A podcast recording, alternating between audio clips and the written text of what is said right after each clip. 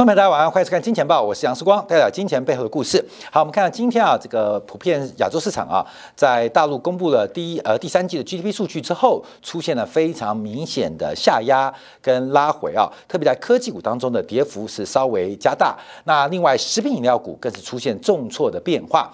那台北股市今天也是开高走低啊，这个科技股带动台北股市今天平高盘开出，但随后是以几乎最低点来做收啊，还是提醒大家可以关注。我们在最近用了黄金一七九五作为一个科技股或成长股的投资跟观察的滤网，应该会让投资人有非常充裕的时间来进行资产部位跟组合的调整啊。那我们今天看什么啊？看礼拜五美国股市走高，美国股市礼拜五走高啊，主要是受到了公司财报还有零售销售数据的一个。优异的刺激，但这个刺激的背后，我们就提到到底是真的假的？这个美国的反弹行情是纸老虎行情还是塑胶行情啊？塑胶还作为假的？好，这就要从这个零售数据的细微面变化来跟大家做分享跟报告。面对美国零售销售再度创下新高，可是，在与此同时，美国的消费者信心指数却创下新低。怎么会美国消费者信心创下新低？可是美国消费者愿意出来花花钱消费呢？这中间的矛盾到底谁为真，谁为假？等一下一分明一说明，大家就会清楚了。好，我们先关注啊，因为这个通胀的发展啊，在这个周末啊，作为白宫幕僚长，美国白宫幕僚长啊，这个克莱恩啊，他发表推特来进行说明啊，他说通货膨胀是一个高级问题啊，high class 的 problem 啊。高级问题，所以他的言外之意啊，基本上代表美国的这个民主党拜登政府啊做得非常漂亮，因为目前美国失业率非常低，所以物价走高基本上不是一个大问题。第二个是高通胀问题，这是一个非常复杂、非常困难的经济学问题。那我们长期在追踪高物价背后的发展，所以是高品质节目得到白宫幕僚长的一个这个认可啊。所以什么是高高？等级的问题啊，或这个非常复杂问题，我们今天也会做个说明。我们先看一下美国公布的零售数据啊，啊，礼拜五公布，可我们今天要再来来做，主要原因是这个数据当中有非常非常多的猫腻跟矛盾，尤其它的背景是美国消费者信心指数创下新低所出现的变化。好，消费者年增率，呃，这个最新啊，九月份。呃，较去年同期是增加了百分之十三点九五，百分之十三点九五。好，观众注意到，因为前面的高成长主要是碰到前面的低基期啊。以月增率做观察，是连续两个月复苏跟反弹，比原来预期九月份比八月份呃会衰退零点二个百分点，出现了正向的发展。增加了零点七个百分点，所以九月份比八月份成长零点七个百分点，九月份也叫去年九月份成长了十三点九五个百分点。那另外背景是上修了八月份的数据，八月份跟去年的八月从原来成长百分之十三上修到百分之十五，这个数据好到不能再好。第一个是基期上修。八月份上修，九月份在上修的背景当中，还交交出了一个超出预期的增幅。美国的零售情况真的是好的一塌糊涂。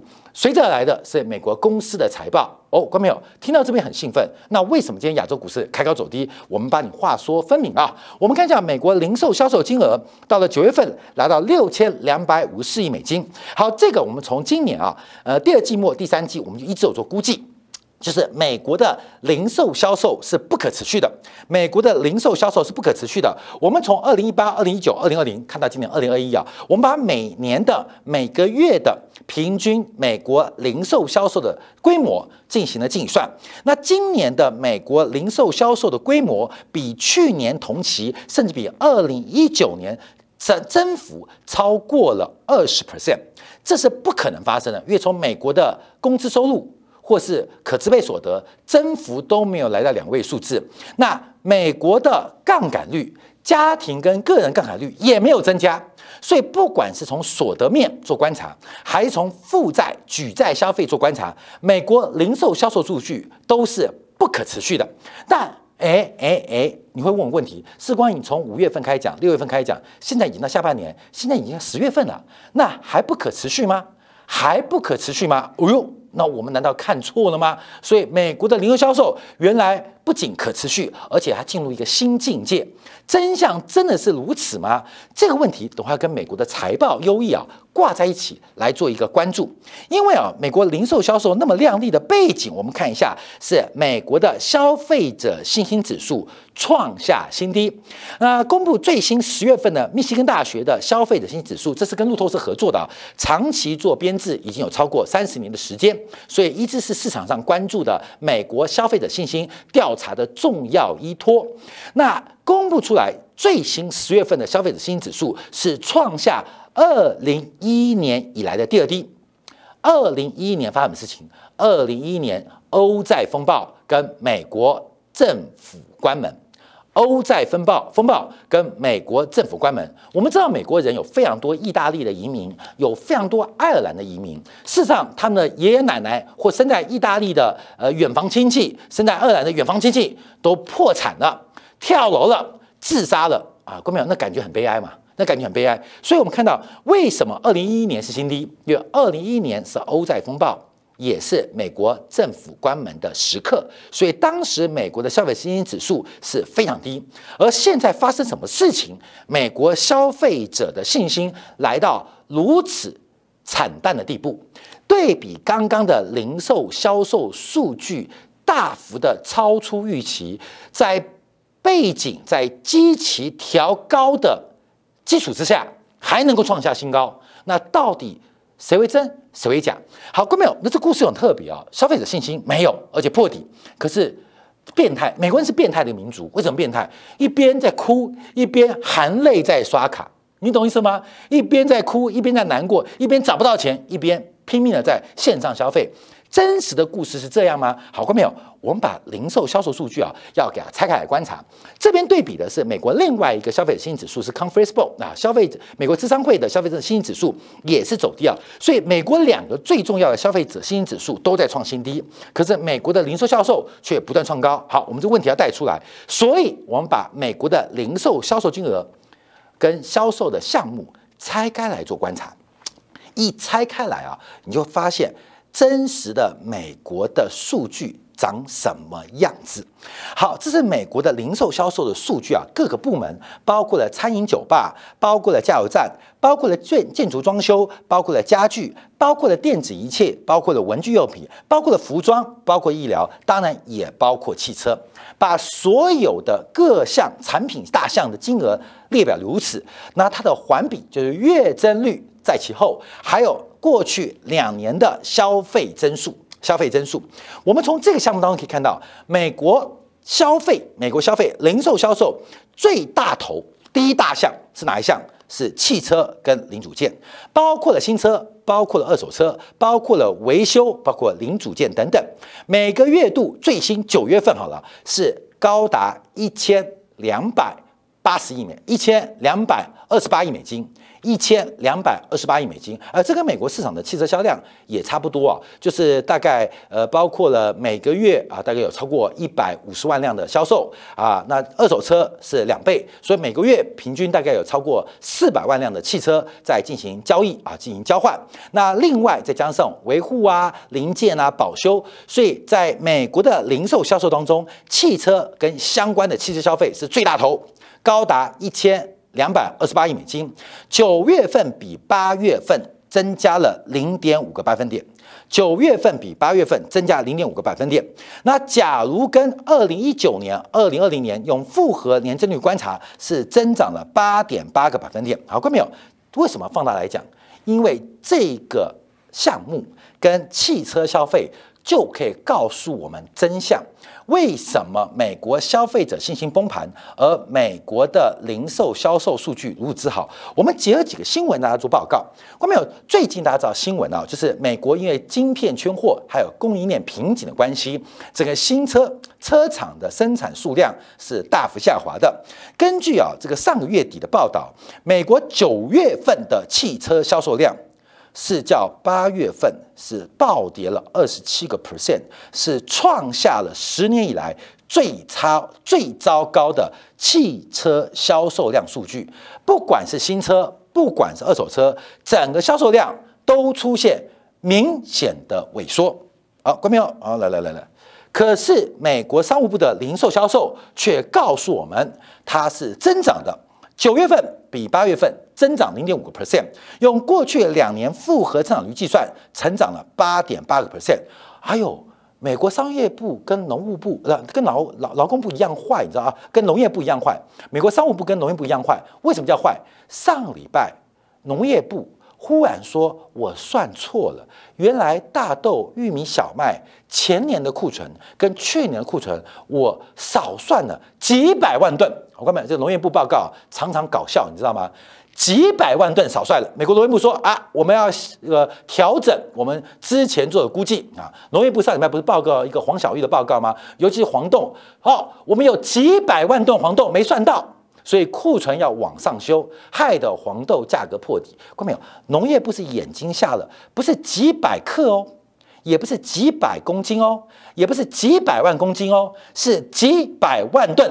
农业部到上礼拜发现，呃，怎么这边有座山？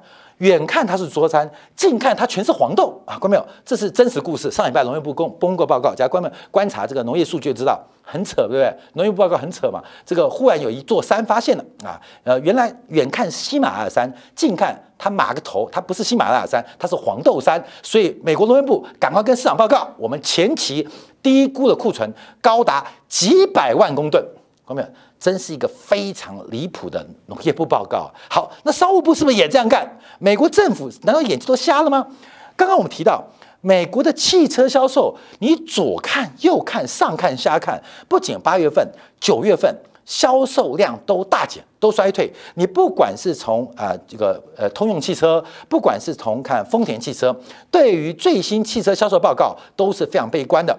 不是没有订单，是没有车可交。没有车可交，可是商务部注意做这些报告哦啊，这个还在增长，而且汽车扮演推升美国零售销售，仍然是一个非常坚强的主助力。看没有？那美国商务部在作假吗？好，看没有？关键就来了，因为因为并不是美国商务部作假，美国的汽车销售量是真的在跌，可是美国汽车乃至于二手车的价格。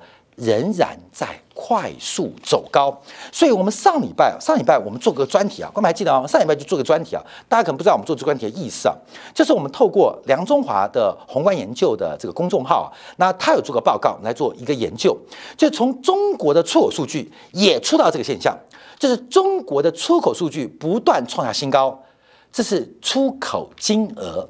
每天啊，每个周每个月。中国的出口金额一百八十亿美金，一千八百亿美金，两千八百亿美金，金额不断创高。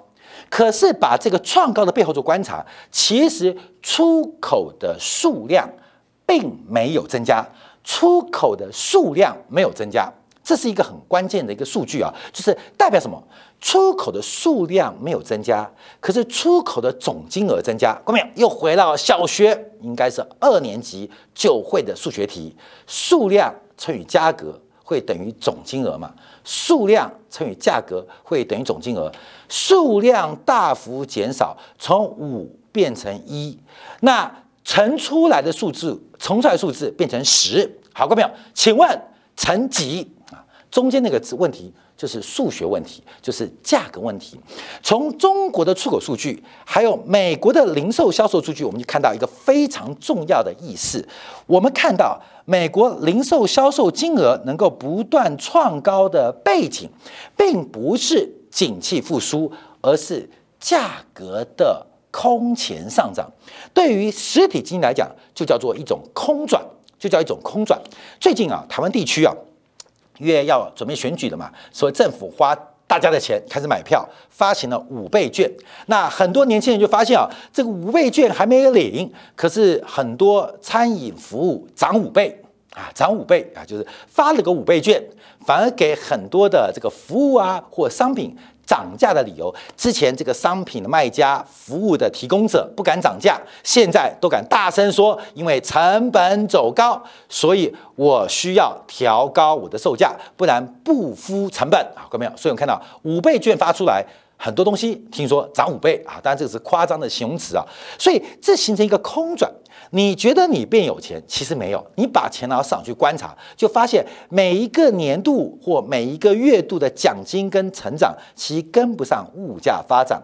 美国的零售销售金额，它背后的含义可以让我们很清楚看到，其实美国人的消费是越来越穷的，所以就会出现零售销售数据不断创高，可是消费者信心却不断破底的发展。所以，我们第一个从美国零售数零售销售数据给拆开来看呢，你会看到一个非常明显现象，就是这个数据跟我们直观跟产业判断不同。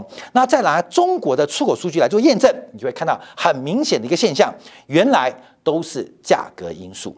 可能过去卖一百个，现在只能卖九九个。可是过去每一个卖一百块，现在一个卖一百二十块。请问市场是变好还是变坏？其实以就业市场也好，以 GDP 角度衡量也好，会有不同的结果。为什么美国的就业那么疲弱？为什么？为什么大家不回来上班？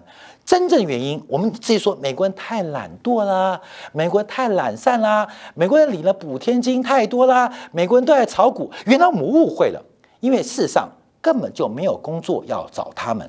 因为目前美国以销售数量做观察，其实过去这半年并没有见到明显的成长，而销售金额跟报价的提高，你以为会跟你的工资挂连结吗？当然不会，销售价格的虚高会反映在老板的财务报表当中，所以见到美国企业利润创高，可是美国的就业市场、劳工市场贫富差距却越来越大。所以，我们对照了中美这些关系，让大家了解一个现况，就是通货膨胀目前其实已经蔓延到所有的环境当中，而这个通货膨胀是商品通胀。还是制度通胀，是结构通胀。我们或做了过了很多专题，也跟大家来做分享跟分析啊。所以第一个看到零售销售数据，这这个数据啊，我们叫做塑胶做的景气啊，塑胶做纸老虎景气，因为美国没有真实的复苏，只有金额的涨价。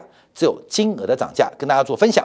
好，另外我们花点时间提到美今天大陆啊公布了最新第三季的 GDP，那这个数据是低于预期的，从第一季的十八点三 percent 的增长，到第二季七点九 percent 增长，递到第三季是四点九 percent 的增长。好，这个分成两个变化。第一个是基期因素，第二个是整个规模因素啊。我们观察一下这个中国 GDP 的总数值啊，其实按照同比前三季累计，中国的 GDP 是来到了八十二兆人民币，八十二兆前三季哦，八十二兆，你自己算数学嘛。因为去年是一百零一兆，全年四个季度一百零一兆，今年前三季度已经来到了。八十二兆，那第四季是传统旺季，所以轻轻松松，中国的 GDP 跟去年相比，应该有百分之八到。百分之九，甚至不排除有两位数的增长。可是因为个别季度关系，使这个数字啊，感觉是非常低预期的。哇，中国 GDP 成增速以前是保七，后来是保六，哦，没有想到第三季连五都保不住。那有分两个因素，一个是基情因素，一个是规模因素。好，各位，我们看一下中国经济到底有多惨淡。多惨淡！我们拿第三季跟第二季比啊，就是第三季跟第二季比，中国 GDP 增速大幅下滑，下滑多严重？就是第三季比第二季 GDP 只成长了八千一百零七亿人民币，八千一百零七亿人民币大概约莫是一千两百五十五亿美金，也就是也就是这个第三季比第二季。只微幅成长了一个国家，叫做乌克兰。各位，你懂吗？就是不是存量哦，是增量哦，是增量哦。就第三季比第二季，嗯，增速放慢，放多慢？就是中国啊，多了一个乌克兰的规模，你懂意思吧？等于一个摩洛哥的规模啊，等于两个阿曼，等于三个约旦规模。我们讲的是增量哦，不是存量哦。就中国的增速放缓。本来啊，一个季度是增加一个这个韩国啊，这夸张一点的，可能增加一个墨西哥啊，太多了啊。现在放慢了啊，基本上啊，起码增加一个乌克兰。所以中国的增量，增量因为总量很像，因为增量是八千一百零七亿美金嘛，总量是已经来到八十兆人民币了嘛。总量不管，就是呃第三季比第二季增量增量增多少？增加了一个乌克兰啊，增加了一个乌克兰啊，关美，所以我们看中国的增量发展啊，那今天也公布了其他数据，包括了零售销售，那中国的零售销售这个增速啊是优于预期的，优于预期的。哎，关键有，这时候我们就要想看，哎，美国公布零售销售，那中国也公布零售销售，那中间有什么不同，有什么变化？我们来做观察。美国的零售销售九月份是来到六千两百五十四亿美金。六千两百五十亿美，美国零售销售金额稍微比较偏低的原因是，美国的零售销售大部分不含服务类。很多服务类的销售并没有在美国零售销售的统计当中。为什么这样讲？因为九月份是六千两百五十亿美金，中国九月份的零售销售是三点六八兆，约莫是五千七百亿美金。你会感觉中国的零售销售就是消费市场快要追到美国了。那主要的原因是美国很多的消费服务类消费才是美国的大头。美国服务的消费，譬如美国的律师啊、美国的会计师啊、美国医疗服务都是非常贵的嘛，所以美国的消费其实更多的是在于服务类消费，而不是单纯的商品消费、商品环节啊。所以从商品环节，其实中国的市场跟美国市场几乎已经快要追上了。中国是五千七百亿美金，美国是六千两百亿美金。要不是美国的 CPI 比中国高很多。中国的消费者物价年增率百分之一，呃，这大家看到数据嘛？美国的 CPI 是百分之四，百分之四，所以这两层的数据出现一个很特别的变化。美国的销售数据没有数量的增长，只有价格的膨胀；中国的零售销售发展只见到数量的增长，消费没有。金额没有增加，也就是美国人昨天吃肉，今天吃菜；中国人今天吃菜，昨天吃菜，今天改吃肉。这是一个非常直观的变化，看到没有？这个大家就不要给我政治标签，你自己算嘛，就那么简单嘛。中国 CPI 是越来越低，物价越来越低，零售规模金额越来越大，看到没有？这个问题啊。假如你用政治判断我，那不能，我，我没话可说。那是你小学没念好，小学二年级交什么女朋友啊？小学二年级还在看漫画，你看长大就变白痴，你懂意思吗？你自己算，数量乘以价格就等于总金额，数量乘以价格等于总金额。我告诉你，这个价格是下滑的，总金额是增加的，请问数量增还是减？朋友们，你自己写答案。美国的数据，美国的金额，美国是价格走高，数量走高，但呃金额走高，单价走高。啊，数量不变了，啊，金额不知道啊，但可能总价走高，那到底是是变幸福变变难过？看到没有？这是一个很简单的小学问题啊。所以我常讲啊，黑中国的啦，或这个黑视光的，基本上我们也是无言以对，你知道吗？因为假如是一个学学派啊方向的分析讨论，其实我们是有很多的空间来跟大家做分享的。可是，假如是智商的话，可能视光比较笨。不懂的事情，可能是你比较笨，那没关系，我们互相来切磋。但假如是纯粹的这个荒废的学业，从什么时候开始荒废？从小学一二年级荒废。你像那个。那个绿的什么那个陈薇薇每天卖三字经啊，那馆长每天卖三字经，那种没有水准的，你知道怎么跟他辩论呢？看没有？连小学数学都不会，那怎么跟你做分析呢？可是我们看到这个现象，大家要特别理理解啊。中国的消费环节出现了物价下跌、通缩压力；美国的消费环节出现了通胀、物价上涨的压力。而这个变化跟发展是官媒要特别留意的。所以稍后我们要从另外一个数据做观察，就是通胀预期走高。在这几天，我们特别做掌握。礼拜五，在名目利率、实质利率跟通胀预期之间，通货膨胀预期即将创下新高，这是一个非常值得关注的指标。未来，包括今天都有今天感，还有明天节目，我们要特别从美国的货币紧缩的程度，不管是速度，还有量化的规模，来进行一个观察，分享给大家。好，感谢大家继续收看，明天同一时间晚八点半八点，杨世光在《金钱报》。与各位再会。